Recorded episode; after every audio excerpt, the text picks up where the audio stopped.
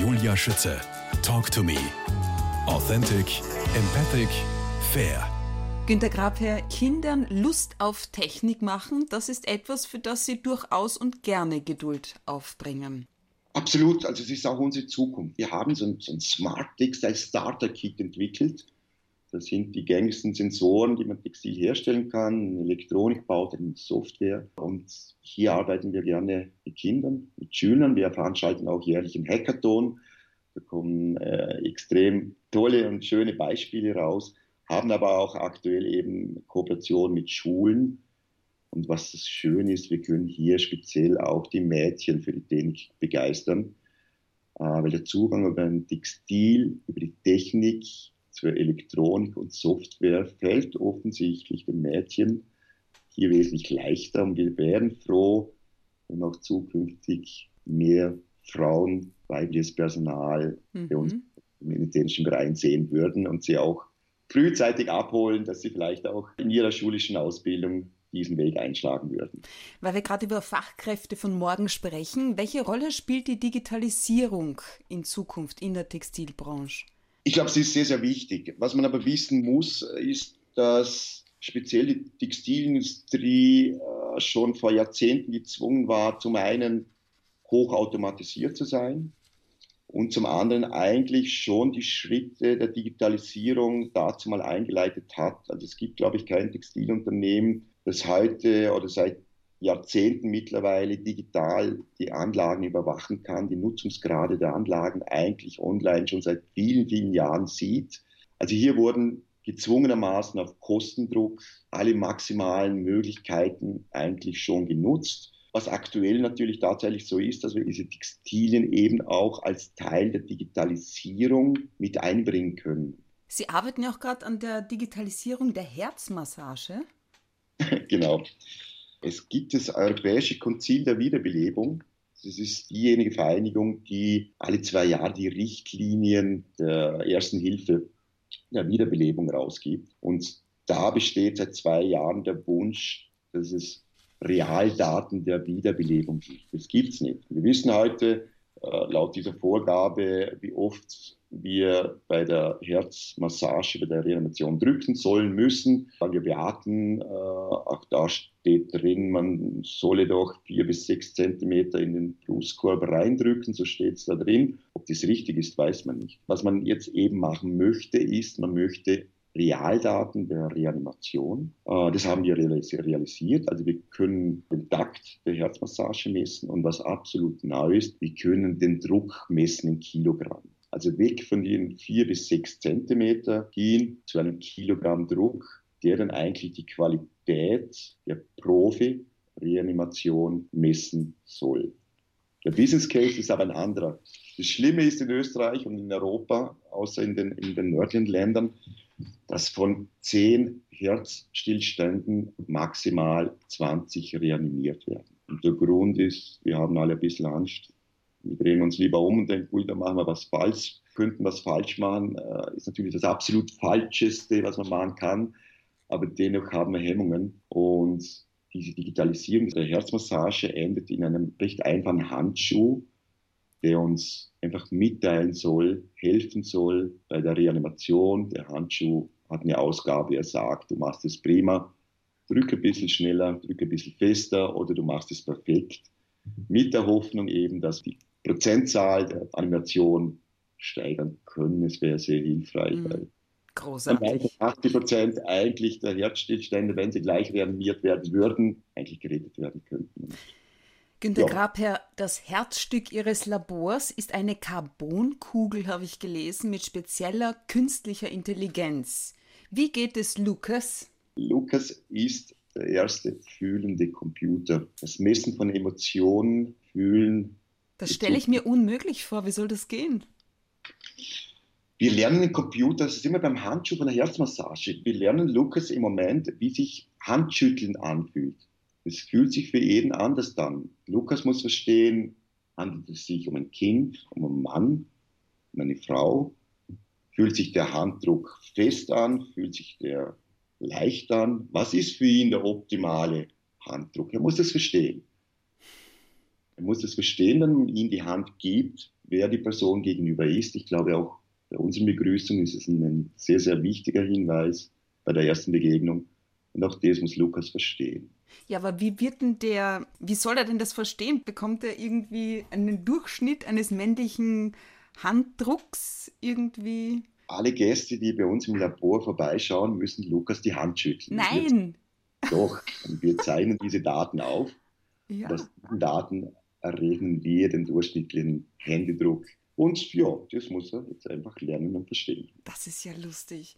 Können Sie sich vorstellen, dass diese Art von Roboter neben der Sachgüterindustrie und dem Dienstleistungswesen so eine dritte Säule in der Weltwirtschaft werden könnte? Absolut. Das, das Messen von, von Emotionen und Gefühlen, da legt man sehr, sehr hohen Stellenwert. Speziell auch die großen Unternehmen in Amerika, die Sie vorher genannt haben, mhm. sehr großen Stellenwert auf, auf das zukünftige Erkennen von Gefühlen und Emotionen. Das hat natürlich dann eine riesen Bandbreite an Anwendungsmöglichkeiten. Gerade im Forschungsbereich, wo sehen Sie die größten Herausforderungen auf der einen Seite? Also was brauchen Sie und wo mitunter auch Nachholbedarf? Zum einen ist es natürlich so, dass für uns gar nicht immer so einfach, wie als textile Forschungseinrichtung eigentlich mehr Personal aus den anderen Bereichen wie Elektronik, Software, Kunststoff brauchen würden, äh, wir bekommen sie teilweise aber leider Gottes zu wenig. Also eben dieser Mix der branchenübergreifenden Forschung analog zur Produktion ist für uns der Zukunftsschlüssel. Da tun wir uns ein bisschen schwer, die Leute aus der Elektronik, aus der Software zu überzeugen, dass sie in einem Textilforschungsinstitut genau richtig sind. Es gelingt uns immer besser, aber hier wäre noch Nachholbedarf da. Und in den Forschungsfeldern äh, sehen wir eigentlich auch den Hauptfokus in den Bereichen wo es darum geht, Einsparungspotenziale in der Pflege zu generieren. Ich glaube, eines der größten Probleme, das in den nächsten Jahrzehnten auf uns zukommt, hier eben auch mit textiler Sensorik zu unterstützen, speziell wenn es um die Pflege zu Hause geht, hier Kosteneinsparungspotenziale zu generieren und es den Leuten so lange wie möglich zu gewähren, zu Hause zu bleiben und das möglicherweise ein bisschen mit textiler Unterstützung. Das heißt auch möglicherweise mit Unterstützung von Lukas? Lukas, spielt da, Lukas wird da eine große Rolle spielen, absolut. Wir haben ja schon einiges in dem Bereich, wo wir sagen, wir haben, wir haben Sturzsensoriken, also wir haben, wir haben äh, Bodenbeläge, die erkennen, äh, ob jemand am Boden liegt oder nicht. Wir haben Feuchtigkeitssensorik im, im Pflegebett. Wir wissen auch, ob sich die Person im Bett befindet oder nicht. Lukas muss auch verstehen, dass wenn in der Nacht die Schwiegermutter nach 15 Minuten nicht zurück ins Bett kehrt, dass es hier möglicherweise ein Problem gibt. Also solche Dinge muss Lukas verstehen, mhm. dementsprechend dann auch agieren. Ich habe mal irgendwo wohl auch etwas von einer Stiftungsprofessur im Textilbereich mit Ihnen im Zusammenhang gehört. Was hat es damit auf sich? Genau, wir haben vor einigen Jahren äh, die Stiftungsprofessur Advanced Materials bekommen. Also wir haben an der Ausschreibung teilgenommen. Eigentlich hätte man diese Stiftungsprofessur den doch bekannteren Industriezweigen wie der Elektronik- und Softwareindustrie äh, zugeordnet. Wir haben sie bekommen und waren sehr stolz darauf konnten eben diese Stiftungsprofessur an der Universität äh, Innsbruck, hier in der Niederlassung in Dornbirn, dem Institut für Textilchemie und Textilphysik, installieren, bekamen einen zusätzlichen Professor und Forschungspersonal und das hat uns speziell in der Smart Textiles Plattform natürlich auch ordentlich weitergebracht. Neben der Forschungseinrichtung Fortrion Textile Research GmbH im Millennium Park in Lustenau gibt es eben auch noch die Smart Textiles Plattform Austria, ein einzigartiges Netzwerk, auf deren Erweiterung Ihr Fokus derzeit ganz besonders liegt. Aus welchem Grund, welche Ziele hat diese Initiative, die Sie vor rund zehn Jahren gegründet haben?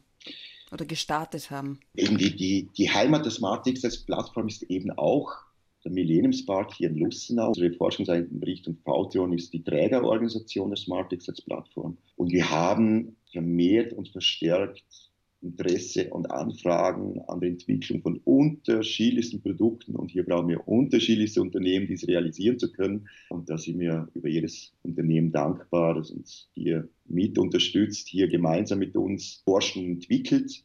Die meisten Projekte, die wir hier abwickeln, sind geförderte Forschungsprojekte, die meist über nationale oder internationale Fördergeber finanziert werden.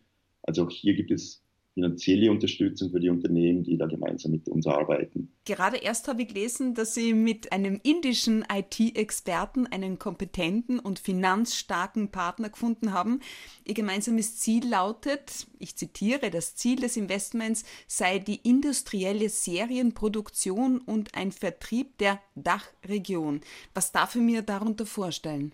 Was wir hier entwickelt haben mit diesem Unternehmer und der Herr hat jetzt sein Geld und so wie es heißt, sehr, sehr viel Geld mit künstlicher Intelligenz verdient. Er hat Software, IT-Unternehmen künstliche Intelligenz in Indien, aber auch hier in Österreich. Und gemeinsam mit denen haben wir eben in der Kombination mit unserer, mit unserer Textilsensorik, unseren Smart Textiles und seiner Kompetenz in der künstlichen Intelligenz eben etwas entwickelt, was einzigartig ist diese Vorhersage von Herzinfarkten und Schlaganfällen wäre ohne künstliche Intelligenz nicht möglich gewesen.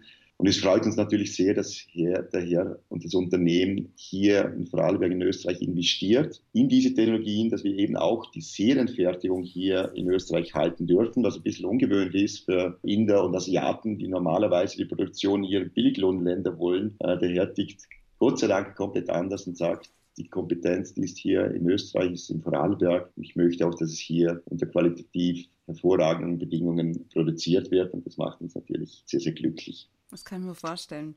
Was für ihn und was, was eigentlich hier noch sehr, sehr interessant ist, neben, seiner, neben seinem Know-how bringt ein höchst interessantes Netzwerk mit. Es muss irgendwo in Indien eine Elite-Schule geben und seine besten Freunde ist der Chef von der Softbank und der andere der Chef von Alibaba. Also er bringt auch nach Österreich ein Netzwerk mit, das hoffentlich auch anderen Unternehmen hier hilfreich sein können, Produkte zu entwickeln und zu produzieren. Günter Grabherr, um nicht selbst in die Burnout-Falle zu tappen, weil noch gibt es ja die Anti-Burnout-T-Shirts nicht, serienmäßig. Was tun Sie für den Ausgleich? Haben Sie ein Hobby? Haben Sie Zeit dafür? Nehmen Sie sich Zeit für ein Hobby? Leider Gottes habe ich tatsächlich recht wenig Zeit dafür. Ich habe in meinen jungen Jahren äh, Eishockey gespielt und es gibt gibt in den Wintermonaten noch eine Altherrenmannschaft, die einmal in der Woche aufs Eis darf. Das ist nicht allzu lange. Das hilft der Fitness ein bisschen, aber auch der Geselligkeit. Ansonsten, leider Gottes, gibt es nicht allzu viel Zeit für Freizeitaktivitäten. Ja, aber dann und wann geht es ja mit der Firma irgendwie auf, auf, auf Festivals, oder? Sie sind ein großer Motorhead-Fan, wow, so viel ich weiß. Also wir haben Ja, und es fehlt uns heuer wirklich ja. furchtbar, weil es in diesem Jahr keine Festivals gibt. Bestimmt, wir gehen, wenn es möglich ist. Und wir haben eine eingeschworene Gruppe im Unternehmen, die sich speziell dem, dem Thema äh, Hard Rock, äh, Heavy Metal widmet. Und wir gönnen uns, wenn es möglich ist, ein bis zwei Festivals im Jahr. Und wir sind da im Schnitt 10 bis 15 Leuten und gehen da mit dem Campingwagen hin und feiern und freuen uns drei Tage über die Musik. Und ja, ist auch, ist, auch, ist auch eine tolle Angelegenheit für das Teambuilding, gemeinsam auch mit der Musik hier. Und wo bitte kommt Ihre smarte Ehefrau Angelika vor? Meine Frau ist natürlich das Herzstück des Unternehmens und jeder, der mit unserem Unternehmen zu tun hat, weiß das. Meine Gattin ist auch die Finanzchefin im Unternehmen, daher kommt sowieso niemand an ihr vorbei. Sie macht es seit Jahrzehnten perfekt und ist sicherlich ein Mitgrund, warum auch das Unternehmen heute so dasteht. Hm. Bier oder Wein? Womit darf ein Abend bei euch auch mal entspannt ausklingen? Gerne mit einem Bier. Wir haben zwei hervorragende Biersorten hier in Fradelberg. Eins steht im Moment leider ein bisschen äh, in Diskussion äh, aufgrund seines Logos. Das liegt uns Lustenau ein bisschen näher, weil es in Dornbirn produziert wird. Aber ich glaube, wir haben zwei ausgesprochene gute Bierhersteller und es darf gerne ein Bier sein. Günter Grabherr, Ihr Lebensmotto lautet, wir können den Wind nicht ändern, aber die Segel anders setzen. Woher kommt diese Einstellung? Ich glaube, das ist etwas, was wir in der Textilindustrie lernen mussten, dass wir den Markt, den Wind nicht wirklich verändern können, aber wir können uns so verändern, dass wir eben mit den richtigen Segeln auch in die richtige Richtung segeln können. Wie waren die Segel damals gesetzt, als Sie zum österreichischen Botschafter für Happiness der Vereinigten Arabischen Emirate für Technologie und Kommunikation ernannt wurden? Ja, war für mich persönlich überraschend und eine riesengroße Zeremonie mit äh, Sheikh Said, einer der, der tatsächlichen Prinzen in, in, Abu Dhabi, was für mich im ersten Moment etwas lehrlich erschien, dieses, diese, diese Geschichte der Happiness hat aber natürlich schon eine Relevanz. Die wird immer größer, was da die Vereinigten Arabischen Emirate versuchen, wie bei vielen Dingen, die Nummer eins zu werden. Und das ist in vielen Bereichen, was dieses Ranking der Happiness betrifft, sehr dienlich fürs Volk. Dieses Ranking kommt nämlich von der UNO ein weltweites Ranking für Happiness. Und das wusste ich vorher nicht, aber es ist da tatsächlich erstrebenswert, weil die Kriterien, die hier genannt werden, damit man eben hier dementsprechend auch Punktezahlen bekommt, sind etwas, das wir eigentlich alle anstreben sollten. Ein großer Bereich ist, ist, ist der Bereich, wie sieht es im Bereich des Gesundheitswesens aus äh, in diesem Land, wie sieht die Sicherheit aus, wie sieht die Zukunft technologisch, und das war offensichtlich dann auch mein Part, wie sieht es technologisch aus? Es gibt dann noch mehrere Kriterien, wie sieht die Schulbildung in den Ländern aus? Aber ich denke, was eigentlich für mich am Anfang, wie gesagt, etwas lächerlich erschien, äh, Botschaft of Happiness, jetzt doch etwas, was mich mit Stolz erfüllt, weil ich hier einen Beitrag leisten kann. Ich glaube, Dubai, äh, die Emirate stehen im Moment auf Platz 9. Österreich ist ein bisschen weiter hinten, das hat aber andere Gründe. Und hier vielleicht einen Beitrag zu leisten, dass die vielleicht peu à peu tatsächlich auch ein bisschen weiter rauf in diesem Ranking kommen. Günter Grabherr, CEO und Inhaber der Grabherr Group, bedanke mich bei Ihnen für dieses spannende Interview, für Ihre Zeit und die vielen, vielen Informationen. Dankeschön und auf Wiederhören. Frau Schnitze, vielen Dank für das Interview und wir freuen uns, wenn wir Sie hier begrüßen dürfen in Lustenau.